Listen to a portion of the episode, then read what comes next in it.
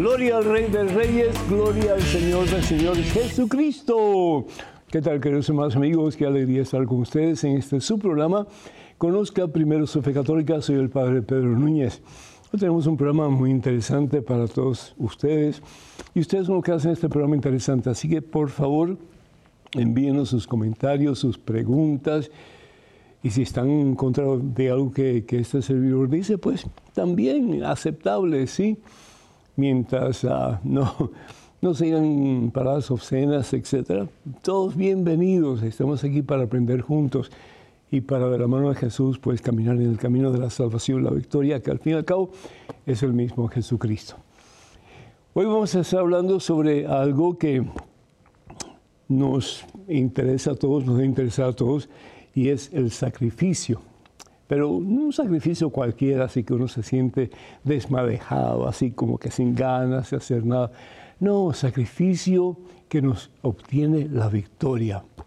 Y ese sacrificio se obtiene cuando nosotros somos capaces de ofrecer nuestras vidas al Señor Jesús como Él la ofreció por nosotros, por ti y por mí, que nosotros podemos decir, todo tuyo, Señor, todo tuyo y para siempre tuyo.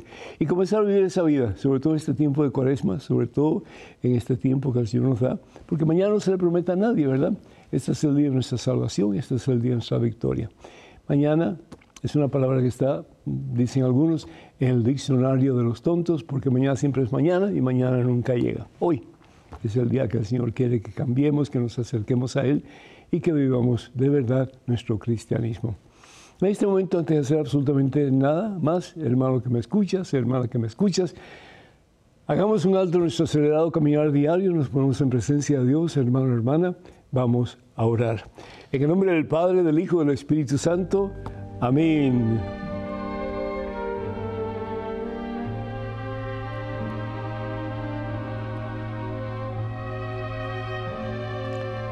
Padre amantísimo, Padre bueno, Padre misericordioso, que nuestro apego por excelencia, nuestro mayor apego, seas tú, Señor Jesús. Padre, danos la fuerza y el poder de tu Espíritu Santo para decir como San Pablo, si vivo, viviré para Cristo. Y si muero, quiero morir en Cristo. Por lo tanto, en la vida y en la muerte, yo quiero ser de Cristo. Yo quiero ser de Cristo. Pues al fin y al cabo ese es el propósito de nuestra vida como cristianos, ¿no es cierto? Vivir para Cristo, luchar por un mundo mejor en el nombre de Cristo Jesús y sobre todo poniendo en práctica el mandamiento más importante que el Señor nos ha dejado. El mandamiento que resume todos los demás, todos los demás mandamientos, el mandamiento del amor. Yo te doy gracias, Padre Santo, te doy gracias, Señor, porque tenemos la capacidad de amar. Y tenemos la capacidad de amar sin límites, sin condiciones, porque al fin y al cabo el amor no tiene barreras somos nosotros, tú y yo. Hermano que me escuchas, hermana que me escuchas, los que ponemos barreras en nuestra capacidad de amar. No es cierto. Yo te amo a ti, si tú me amas a mí, yo soy bueno contigo, si tú eres bueno conmigo, pero si no, prepárate porque ahí vengo. Sí. Y el Señor nos pide que lo busquemos a Él primero, que busquemos su reino y su justicia, es decir, que busquemos la voluntad de Dios como prioridad y todo lo demás, dice el Señor, se nos hará por añadidura. Pero como a veces, Señor, hacemos las cosas a la inversa, pues buscamos lo material, Señor. Buscamos lo pasajero, Señor. para poder llenar ese vacío que tenemos en el corazón que solamente tú lo puedes llenar. Yo te pido, Señor, por cada uno de mis hermanos, de mis hermanas que en estos momentos está escuchando estas palabras, bendícelo abundantemente, Señor, bendícelo, Señor, abundantemente, copiosamente. Y que este hijo tuyo, esta hija tuya, Señor, reflexione un poquito y se dé cuenta que lo principal, lo prioritario en nuestra vida debes ser tú, Señor. Porque el que te tiene a ti, como decía Santa Teresa de Ávila, lo tiene todo, mi Dios, lo tiene todo, Señor, y nada le falta. Porque solo tú bastas. Eres tú el que provee, Señor, por todas nuestras necesidades. Eres tú, Señor, que nos da los talentos que tenemos para poder desempeñarlos en la vida y hacer cosas buenas, Señor. Eres tú, mi Dios, el que llevas nuestro corazón de esperanza, de fe, de amor, para poder no solamente beneficiar nosotros y vivir una vida plena, más plena cada día, más llena de, más llena de gozo cada día, pero poder compartir esa fe, esa esperanza, ese amor con aquellas personas que tenemos a nuestro alrededor, Señor, sabiendo que somos como una especie de laguna, que cuando tiramos una piedrecita, es decir, cuando hacemos una cosa, o buena o mala, va a tener, va a tener eh, pues, ondas en toda, toda, toda el agua, repercusión en toda el agua. Enséñanos a hacer cosas buenas, Señor. Enséñanos sobre todo a vivir en lo verdaderamente bueno que eres tú, Señor. Y que poniendo, Señor, como prioridad tu persona, tu voluntad, que sepamos entonces que todo lo más nos vendrá por añadidura.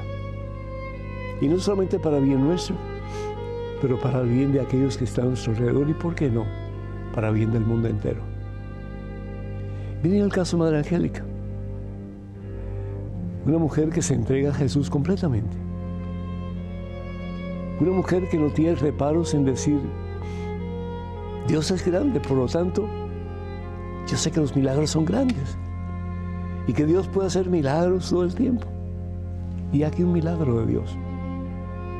Este medio de comunicación que se ha convertido en el medio de comunicación religioso más grande del mundo, más grande del mundo, comenzando con una persona que no tenía ni conocimientos de comunicación, que era una monja de clausura, que tenía problemas en uno de sus pies, de sus piernas, que ya tenía una edad bastante avanzada, casi 60 años, pero sin embargo, una mujer que se entregó completa y totalmente a la voluntad de Dios. Y puso a un lado todo aquello que para el ser humano es importante, todo aquello que para el ser humano deslumbra como lo material. Y se enfocó, se enfocó en dejarse hacerse nada por el Señor, para hacer su voluntad para que Dios pudiera hacer grandes cosas a través de ellas, como lo quiere hacer contigo en el día de hoy, como lo quiere hacer con nosotros en este tiempo de cuaresma y, ¿por qué no?, hasta el fin de nuestra vida. Bendición, Señor, y danos, oh Dios, la certeza de que contigo nuestra ya es la victoria y que poniendo nuestro corazón en ti, nuestras manos en ti, Señor, vamos a vivir de verdad no solamente nosotros, pero los que nos rodean y, por qué no, el mundo entero, una vida plena, una vida más llena de ese que eres tú, Señor, en quien todo podemos y para quien todo es posible. A ti la gloria, Padre Santo, a ti la honra, a ti el poder y la victoria por los siglos de los siglos. Amén, Señor. Amén. Bendito seas mi Dios. Amén. Hermanos y hermanos, damos gracias a Dios por todos ustedes que nos escriben, que nos llaman para pedir oración. Sus llamadas, sus eh, pedidos de oración son muy importantes para nosotros. ¿Por qué? Porque nos sentimos parte de ustedes y sentimos como que en alguna forma les ayudamos a ustedes con sus necesidades. Bendito sea Dios. Así que no dejen de hacerlo, por favor. Damos gracias a Dios por eh, Clara de Fontana, California, que pide por Guadalupe Pérez Reyes, quien está desaparecido desde agosto del 2018. Santo Dios, que el Señor lo bendiga y que puedan recuperarlo y verlo de nuevo y que sea pronto. Sí, Señor, te lo pedimos con todo nuestro corazón. Pedimos también por Jorge del Paso, Texas, que pide oración por su salud y su economía también. Que Dios te bendiga, Jorge, y que pues el Señor ilumine tus pasos para que puedas, eh, de la mano del Señor, comenzar una vida más plena. Elizabeth de Los Ángeles, California, pide oración por su hijo Juan Carlos y también por ella. Que Dios te bendiga, Elizabeth, bendiga a tu hijo y bendiga a toda su familia. Y Adrián, eh, soltero eh, Macías de Ontario, Canadá, da gracias por sus esfuerzos de evangelización. Muchísimas gracias, hijo. Que Dios te bendiga en abundancia. Y Elvira de eh, Los Ángeles, California, pide por la familia Fonseca, su hija Lea, su nieta, por Janet, por René y también por Linda. Muchas bendiciones para todos ustedes. Y Fernando eh, de Slidell, Luisiana, Fernando Romero, da gracias por compartir recientemente una noche con los hermanos de la parroquia de Santa Margarita María en Slidell. Fue realmente para mí un verdadero gozo. A todos ustedes, muchísimas gracias por, por todas sus maneras tan hermosas de hacerme sentir en casa y así me sentí, para la gloria a Dios. Y espero que inviten otro momento, sí, si así lo desean, con todo gusto. También doy gracias a Dios por uh, Kisco de New York, pide oración por ella, eh, perdón, por Ana de Mount, Kisco, New York. Pide oración por ella, que Dios le bendiga, Dios te bendiga Anita y a toda su familia también. Pedimos también por todos aquellos que solicitan oración a través de la página de Facebook y también las demás redes de comunicación social. Y recordamos que los únicos medios oficiales en las redes sociales de este servidor son los siguientes. Estamos en Facebook y para comunicarse con nosotros en Facebook, por favor vayan a facebook.com diagonal P. Pedro Núñez, facebook.com diagonal P. Pedro Núñez. También estamos en Twitter y en Instagram y en YouTube. Para comunicarse con nosotros a través de estos medios, vayan por favor a Padre Pedro Núñez, Padre Pedro Núñez, todos juntos, ¿sí? Y también, por favor, tengan mucho cuidado con perfiles falsos que piden dinero en mi nombre. Eso nunca lo harían ni lo haríamos nosotros a través de estos medios. Me gusta mucho eh, porque hoy vamos a hablar acerca de un sacrificio agradable a Dios. Y el sacrificio más agradable a Dios, ¿sabes cuál es? Bueno, pues la dádiva de tu vida y de la mía. Pero a veces estamos tan inmersos en lo material que si le damos a Dios algo, pero sin darnos cuenta tal vez el dinero se convierte en nuestro ídolo. Y nos olvidamos muchas veces de Dios y nos olvidamos que Dios tiene que ser lo primero. Porque sin Dios no vamos a ninguna parte. No somos nada. No podemos realmente nada. Como decía aquel profesor en el seminario de filosofía, si Dios no mueve este dedito contigo, no la puedes mover. A unas cosas más malas, Dios nos da plena libertad para decidir entre dos caminos, el camino de Dios y el camino de Satanás. Y aun cuando estamos caminando el camino de Satanás, Dios, pues, no lo quiere para nada, pero Dios, respetando tu libertad y la mía, lo permite. Así que en el día de hoy, pues vamos a hablar un poquito acerca de ese sacrificio agradable que Dios quiere para ti y para mí. Pero quiero comenzar con una historia. Resulta que en esta iglesita de campo, la gente era relativamente pobre, no tenía mucho dinero, excepto un señor que tenía mucho, mucho, mucho, pero mucho, mucho, mucho dinero, ¿sí? Era como que el magnate de toda esa área. Y él iba a misa como todos los demás.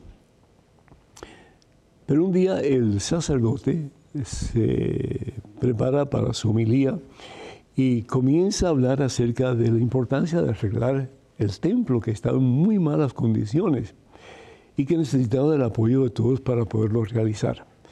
Un templo mucho más adecuado, un templo mucho más eh, conforme a lo que debemos de darle a Dios, que es lo más importante, lo prioritario. Y el caso es que aquel hombre eh, se pone y dice, padre, yo voy a dar mil dólares. El trabajo costaba muchísimo más, ¿no? Pero yo voy a dar mil dólares, padre. Y todo el mundo eh, aplaude, gloria a Dios, gloria a Dios.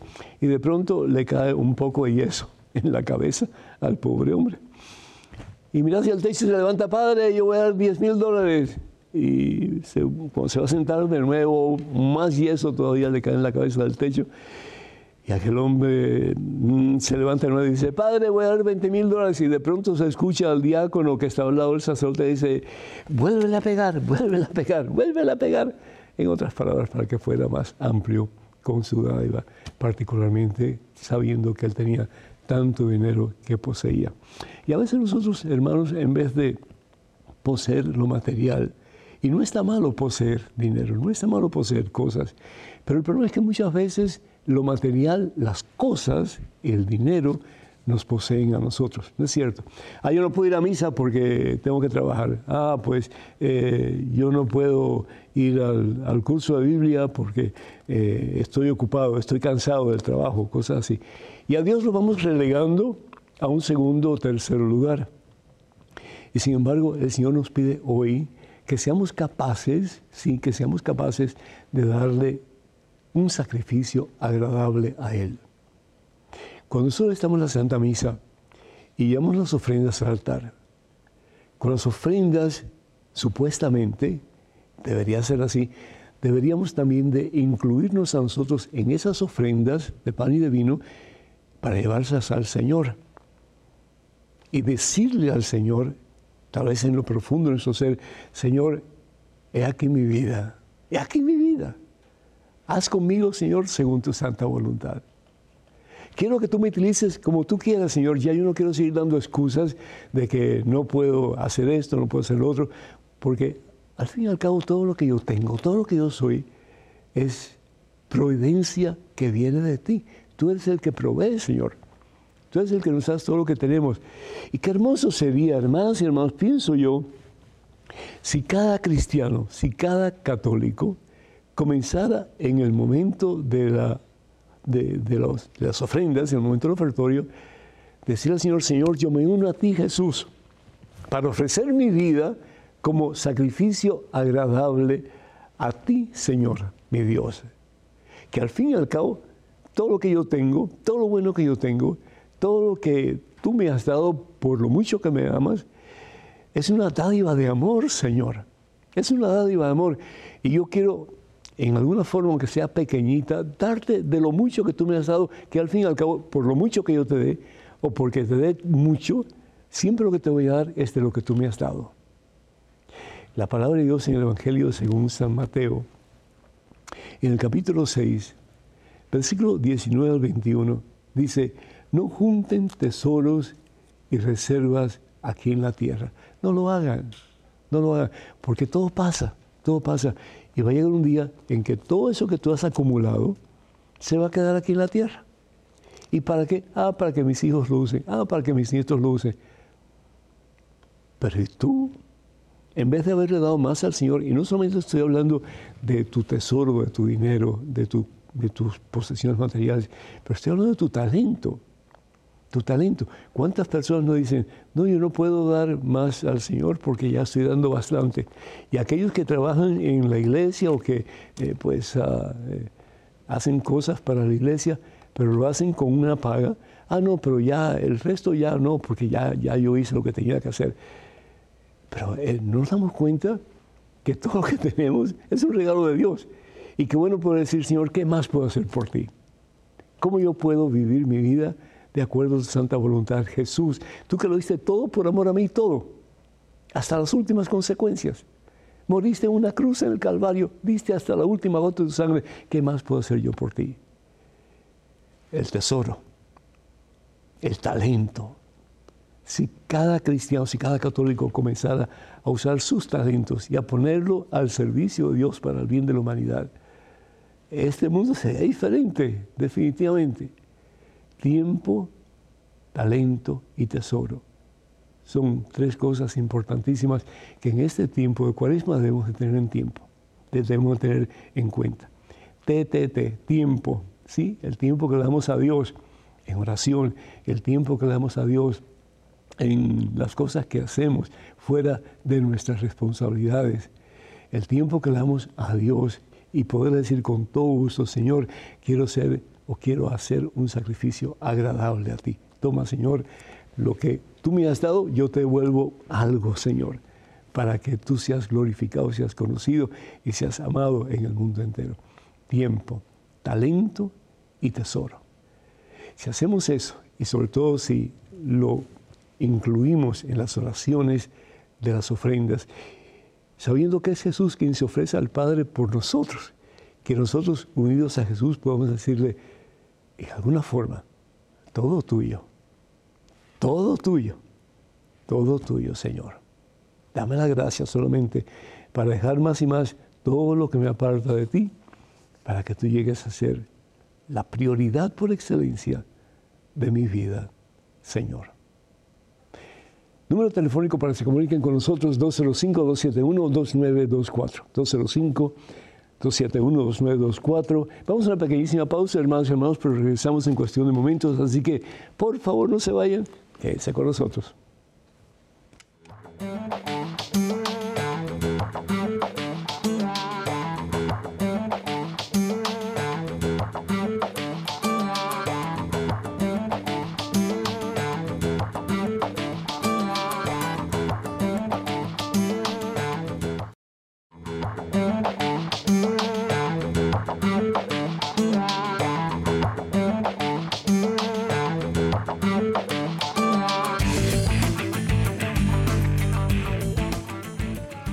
Gloria al Rey de Reyes, gloria al Señor de Señores Jesucristo. ¿Qué tal, queridos hermanos amigos? Qué alegría poder estar con ustedes en este segmento de su programa. Conozca primero su fe católica. A veces tengo como que morderme la lengua porque lo que sale es A Solas con Jesús, que es nuestro programa de radio que hacemos todas las semanas pero este es Conozca primero su fe católica. Así que si tiene oportunidad de escuchar los dos, mejor todavía, mejor todavía. Tenemos una llamada telefónica de Jaime desde Virginia. Jaime, ¿me escuchas? Hola Jaime, ¿me escuchas? Sí, padre, lo escucho Ah, qué bueno. perfectamente. Se, se despertó Jaime. ¿Qué tal, hijo? ¿Cómo estás? Bendecido, gracias a Dios. Bendito sea mi Señor. Suenas colombiano, paisa. Sí, padre, paisa, paisa. Adelante, Jaime, por favor, con la pregunta. Padre, tengo muchas preocupaciones. Una de ellas que no comprendo bien tres días de oscuridad. Creo que estoy preparado. También tengo un problema con la iluminación de conciencia. Y la última pregunta que me las tres en uno. ah, ¿Qué piensa usted de la apostasía en que estamos preocupados los creyentes? Muy bien, Jaime, muchísimas gracias. Primero, la apostasía ha sucedido prácticamente desde el principio con los gnósticos cuando se separaron de iglesia fundada por Jesús y pues optaron por tener su propia doctrina. Para ellos, los gnósticos, perdón, era que, perdón, que ellos podían tener iluminación de parte de Dios sin necesidad de, de Jesucristo o de la iglesia. Y eso ha sido algo que ha recurrido pues, eh, a través de los siglos hasta el presente. La palabra apostasía o apóstata significa salirse de la verdad, eh, dejar a un lado la verdad. Y si vamos nosotros, por ejemplo, a la carta del apóstol Juan, la segunda carta, el apóstol Juan dice algo que es muy, muy interesante desde mi punto de vista. Sí, él dice lo siguiente, hablando del anticristo. Dice, en 1 Juan capítulo 2, versículo del 18 en adelante, hijitos, estamos en la última hora. Es decir, después de la venida de Jesús, estamos en los últimos tiempos. No es el fin del mundo, pero estamos en los últimos tiempos. Y se ha oído de que viene un anticristo, pero ya ha venido, han venido varios anticristos, por lo cual conocemos que estamos en la última hora. Esta gente salió de entre nosotros. Es preocupante. Estamos hablando que prácticamente desde el principio del establecimiento de la Iglesia de Jesucristo, tanto en la persona de, de, de Simón Barjona, que conocemos como Pedro, o en la efusión del Espíritu Santo el día de Pentecostés, Hechos capítulo 2, versículos del 1 al 10, hay gente que se empezó a separar de la iglesia. Y esa gente eh, se llaman gnósticos. La palabra gnosis significa mente. Ellos pensaban que solo con la mente ellos podían ser iluminados por Dios, es decir, saber lo que Dios quería para ellos sin necesidad, como dije anteriormente, ni de Jesucristo, ni tampoco de la iglesia. Y bueno, pues cuando hablamos de los tres días de oscuridad, el número tres es un número que significa plenitud, ¿sí? Eh, tres es eh, las tres personas de eh, de la Trinidad, Padre, Hijo y Espíritu Santo. Entonces, cuando hablamos de los tres días de oscuridad, hablamos de un tiempo de oscuridad, de oscuridad que es ilimitado. Y ese tiempo de oscuridad que es ilimitado lo estamos viviendo en estos momentos. ¿sí? Porque, primero que todo, hay mucha gente que le importa nada su relación con Dios. Eh, como dijo bien el Papa emérito Benedicto XVI, cuando era el cardenal Joseph Ratzinger, que vivimos en una época de total relativismo.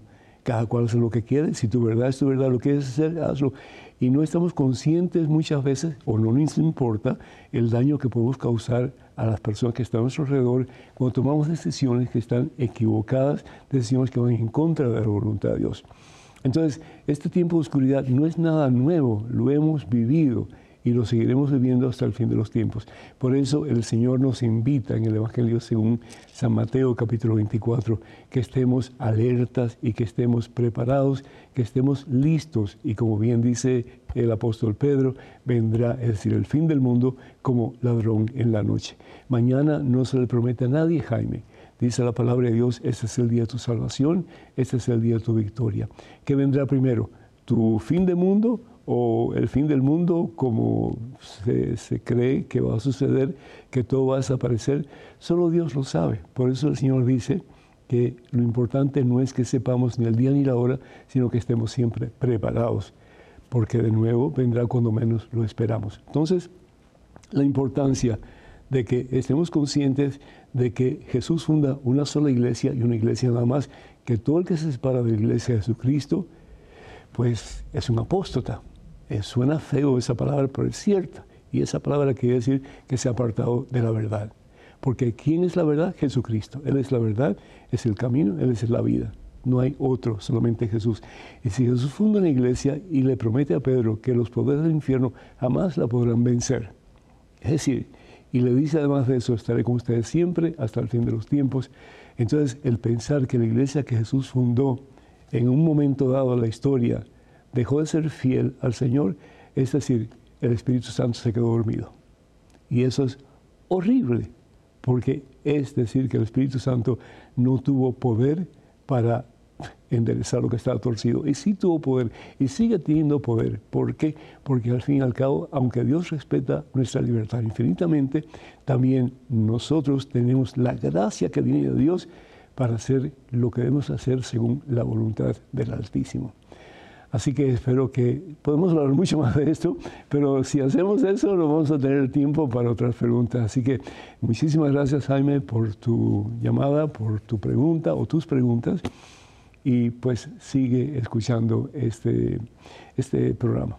Eh, tenemos un correo electrónico en estos momentos con una pregunta. Adelante, por favor. Padre Pedro, ¿es lógico que un cristiano defienda el tener un arma y el derecho a poseerla? Es que he visto una serie de documentales en donde los hermanos separados, además de predicar, también hacen ejercicios de puntería y salto militar ante el temor de una posible invasión. A ello se le suma que en un canal de dicha corriente mostraban su aprobación al uso de armas, argumentando que era un derecho de la ciudadanía. Por otro lado, en un documental ruso, vi que hay grupos de ortodoxos que además de rezar y leer la Biblia, también hacen sesiones de defensa personal para defender a líderes religiosos y políticos de personas que intenten criticarlos o sabotear sus actos. ¿Es coherente que una persona que dice creer en Cristo y le considere su Salvador piense en utilizar armas? Gracias, Jorge. Jorge, muy buen punto. Dios te bendiga, mi hijo. Si vamos a mirar las cosas fríamente, ¿qué es lo que dice la palabra de Dios en el libro del Éxodo capítulo 20, versículo 13? No matarás. Es decir, sencillo como eso. No matarás, dos palabras. En el concepto hebreo, no matar significaba no matar a aquellos que eran de su mismo clan. A los demás se los podía matar.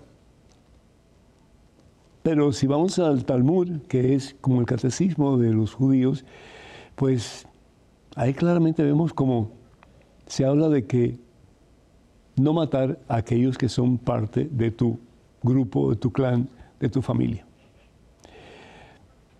Sin embargo, el Señor Jesús en el Evangelio según San Mateo va mucho más allá. El Evangelio según San Mateo, capítulo 5, vamos a ir aquí un momentito, dice, versículo, versículo 43, eh, 44. Ustedes han oído que se dijo, amarás a tu prójimo y no harás, no harás amistad con tu enemigo. Pero yo les digo, Amen a sus enemigos y recen por sus perseguidores, para que así sean hijos de su Padre que está en el cielo. Continúa diciendo, versículo 46. Si ustedes aman solamente a quienes os aman, ¿qué mérito tienen? También los cobradores de impuestos hacen lo mismo. Y si saludan solo a sus amigos, ¿qué tienen de especial ustedes? También los paganos se comportan así por parte de ustedes, sean perfectos como es perfecto el Padre de ustedes que está en el cielo. Y el ejemplo por excelencia lo tenemos en Jesucristo. El Señor Jesús, como dice el profeta Isaías, fue al matadero y no abrió su boca, como una oveja cuando la mata. No abrió su boca. Es decir, no abrió su boca para maldecir, no abrió su boca para pedir clemencia, no abrió su... No. Cuando abrió su boca fue para decir, perdón a los padres porque no saben lo que hacen. Los padres porque no saben lo que hacen. Y las otras dos veces, Eli, Eli, lagma sabactani, Señor, porque me has abandonado una súplica que está conectada con el Antiguo Testamento, pero que es una súplica de la humanidad, que a veces nos sentimos abandonados por Dios, cuando eso es totalmente incierto. Porque el Señor está con nosotros, ese es Dios y nunca nos abandona y promete nunca dejarnos huérfanos. Y la otra vez, ¿qué es lo que dice?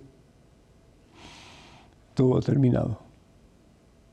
En tus manos encomiendo mi espíritu. ¡Ja! Eso es amor de verdad, hermanos. Que nosotros no estemos ahí todavía es otra cosa.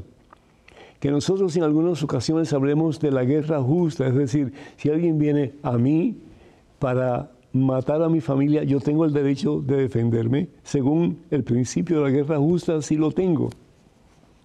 Y yo tengo el derecho de portar armas para defender a mi familia, defenderme a mí también. Pero eso no fue lo que Jesús hizo. Siendo Dios, Él pudo haber mandado rayos y centellas a todo el mundo y haberle eh, hecho cualquier cosa. No lo hizo. Solamente, Padre, perdónanos porque no saben lo que hacen. El Papa Francisco está totalmente en contra de la pena capital, en contra. Y con toda razón. Pero sin embargo, en Estados Unidos de Norteamérica y en muchos otros países, el derecho de portar armas está dado a la comunidad, está dado a la sociedad, está dado a los ciudadanos. Y para mí eso lo que crea es un conflicto mucho más grande porque hoy día prácticamente todo el que quiere tiene arma. Y eso ha causado un montón de problemas en nuestra sociedad y en el mundo entero. ¿Por qué? Porque nos hemos desviado de lo que el Señor quiere para nosotros y lo que el Señor quiere para nosotros es que nos amemos. Punto. Lo demás es cuestión de hombres y no realmente cuestión de Dios. Ese es mi punto de vista. Ese es el punto de vista del Papa. Y ese es el punto de vista de Jesús. ¿Se puede portar armas? Bueno, pues el que quiera tiene la opción de hacerlo. Pero yo jamás, jamás, jamás portaría un arma porque es decir, ni sé cómo usarlo. Bendito sea Dios. Bueno, pues tenemos un correo electrónico con una pregunta. Adelante, por favor. Saludos, Padre. Tengo amores con un viudo, con dos hijos y 19 años mayor. También sufrió un ACV, accidente cardiovascular, que lo dejó con una pierna y brazo paralizado. Tenemos tres años saliendo y me pidió que nos casáramos por la iglesia, ya que compartimos la misma fe. Yo lo quiero, pero tengo mis dudas y reservas. ¿Qué me aconseja, padre? María Jo. María Jo, bueno, pues si amas a esa persona, la amas de verdad, pues yo diría adelante, ¿sí? Eh, ahora sí te aconsejo una cosa, sí te advierto una cosa, que no solamente vas a ser su esposa, pero también vas a ser su enfermera. Sencillo como eso. Vas a ser su esposa, pero también vas a ser su enfermera. Si tú estás dispuesta a eso, adelante. La palabra de Dios en 1 Corintios capítulo 13, versículos del 4 al 7, bueno, realmente todo el, el capítulo 13 dice que el amor todo lo puede, todo lo puede.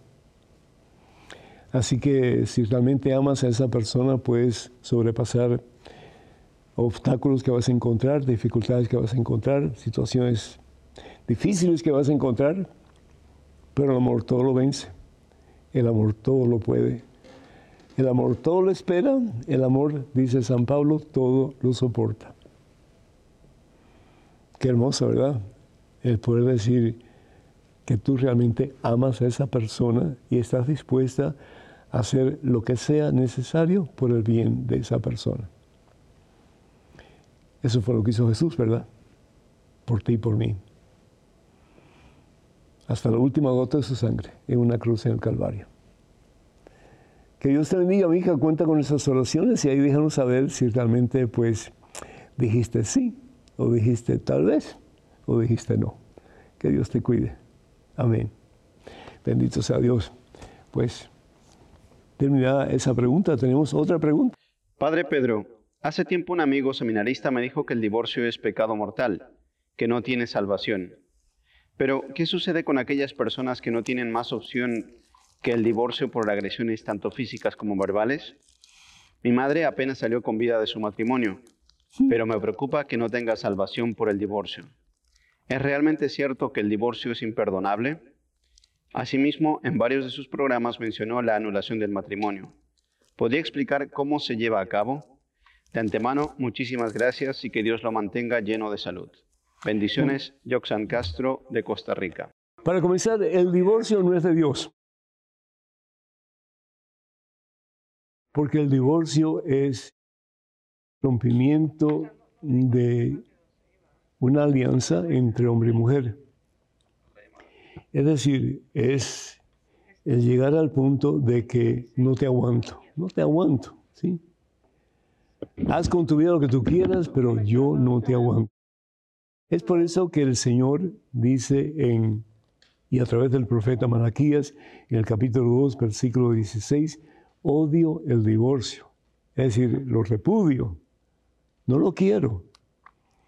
Porque el divorcio siempre es causa de desamor. Lo puedes mirar de la forma que tú quieras, pero es falta de amor. Y lo que el Señor nos pide que hagamos es lo opuesto. Pero sin embargo, hay momentos en la vida del ser humano en que el seguir con una persona llega a ser un infierno. Llega a ser un infierno. Me estabas diciendo tú que tu mamá salió viva de esa situación. Y salió viva por gracia de Dios. Sí. ¿Qué hacer entonces cuando ya llega uno a una situación en que ya no se puede hacer absolutamente nada? para mejorar esa relación matrimonial. Pues si hay un momento en que ya no se puede hacer nada, si se ha ido a consulta con sacerdotes, a consulta con eh, personas que conocen el campo del matrimonio y que son cristianos católicos que van a ayudar a la persona a tomar las decisiones correctas y los consejos que van a dar son los consejos correctos pues entonces, si ya llega un momento en que ya eso no tiene solución, entonces mejor separarse. Y sí, en algunos casos no solamente la separación, pero también el divorcio. ¿Por qué? Porque para tú comenzar un proceso de nulidad de tu matrimonio, es decir, tiene que haber pues un corte completo. En este caso, un divorcio eh, por lo civil. Eso es lo que la iglesia pide. Entonces, eh, tenemos que estar conscientes de que hay ciertas causas que se pueden presentar para ante el tribunal matrimonial, el, tribunal eclesiástico, para que determine el tribunal si realmente ahí hubo, hubo, un matrimonio de acuerdo a la voluntad de Dios, si hubo un sacramento, es decir, una unión en que el Señor estaba presente, o si no lo había.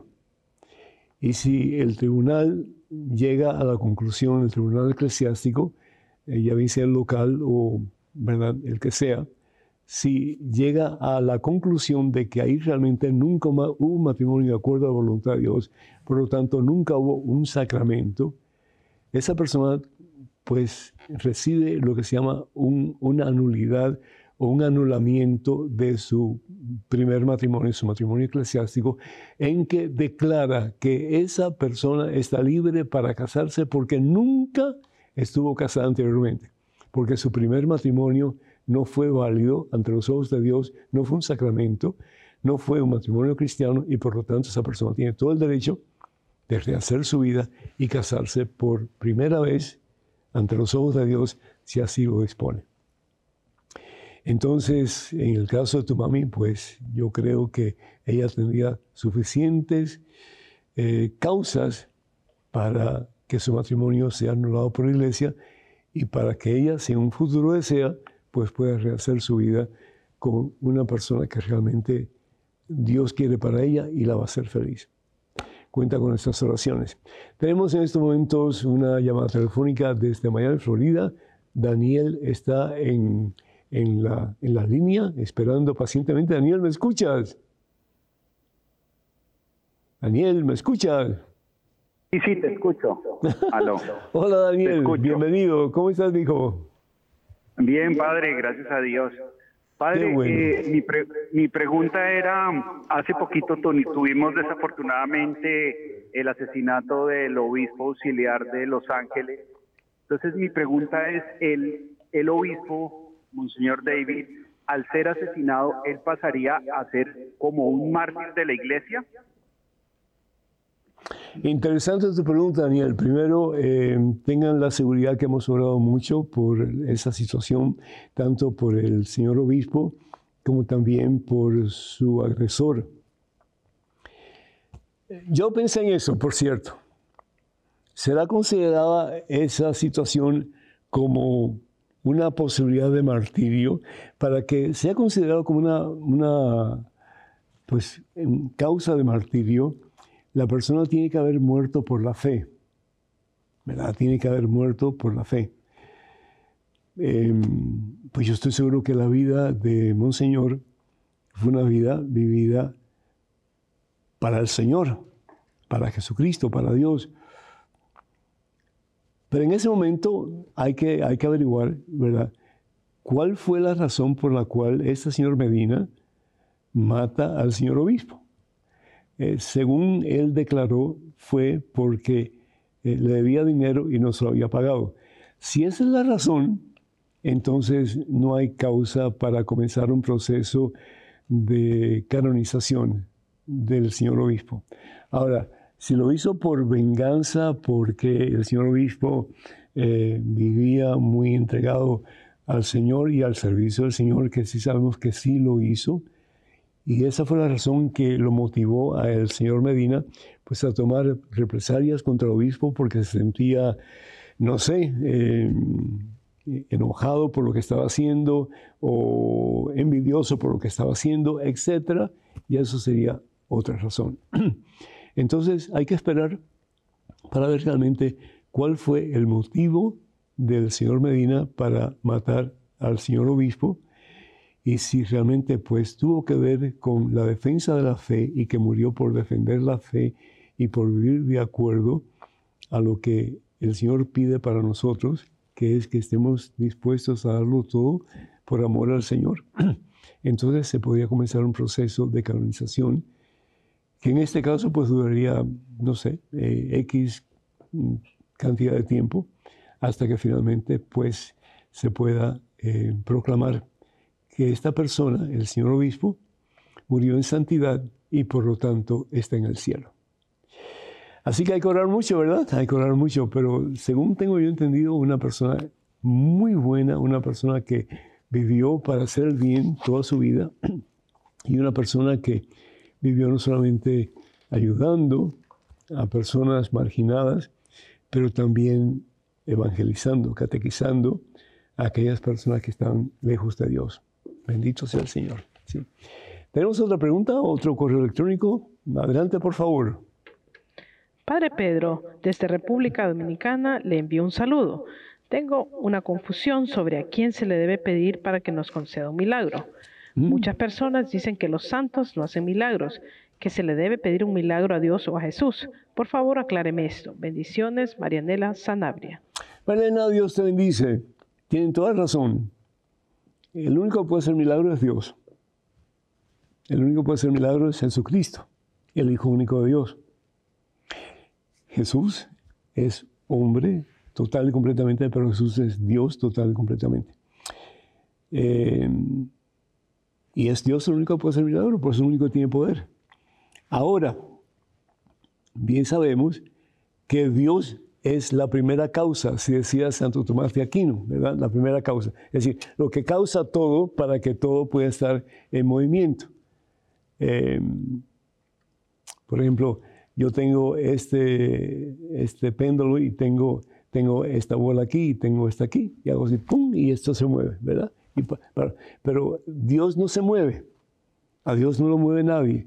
Dios es la primera causa que mueve todo lo demás para que todo lo demás se mueva. Por eso vemos el universo, el universo está en perfecto orden. ¿Por qué? Porque todo es movido por Dios.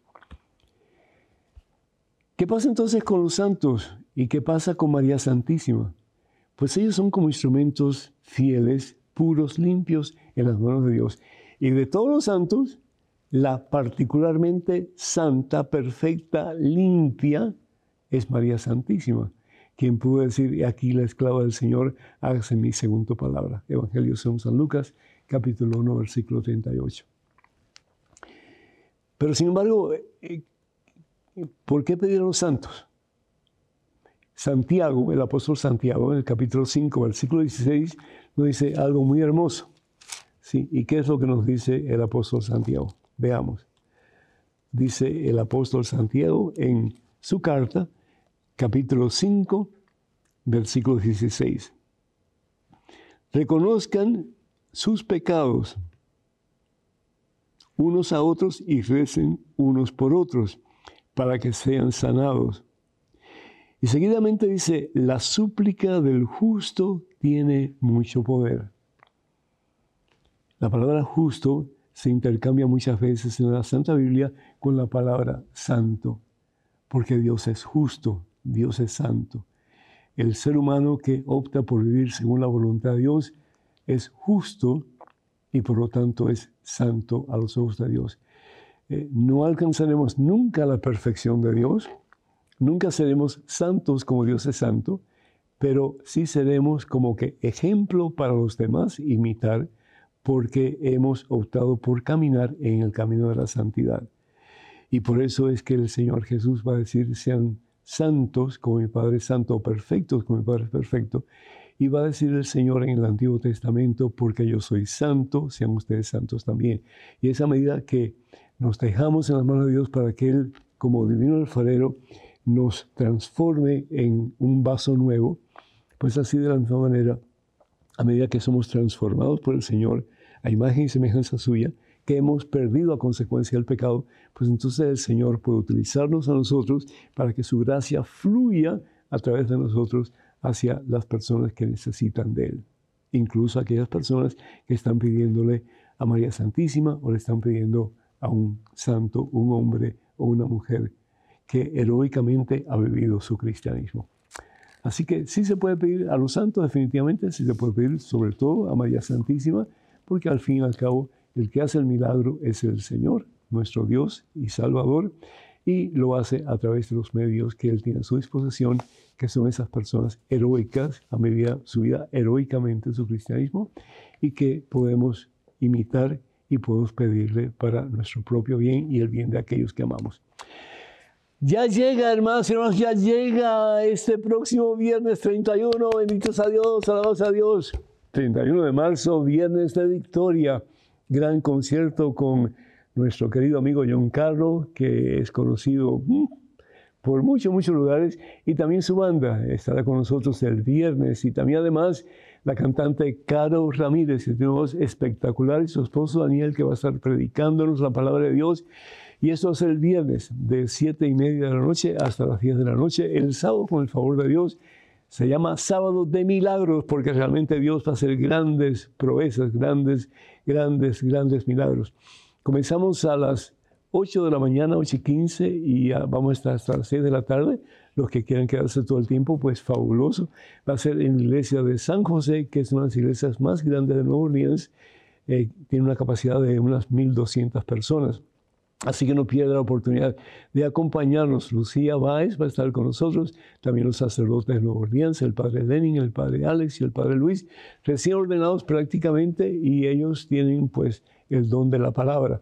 Eh, va a estar con nosotros también ese servidor, el padre Pedro, con la hora santa y bueno, pues durante todo el día vamos a estar ah, pues orando por sanación, liberación, restauración y el, pues el coro de sábado milagro va a estar con nosotros, deleitándonos con las alabanzas que nos van a llevar hasta el séptimo cielo. ¿Por qué no? Para más información, por favor, comuníquense con nosotros al número telefónico 956-956, que es el área, y el número telefónico es el 424-5405, 956-424-5405.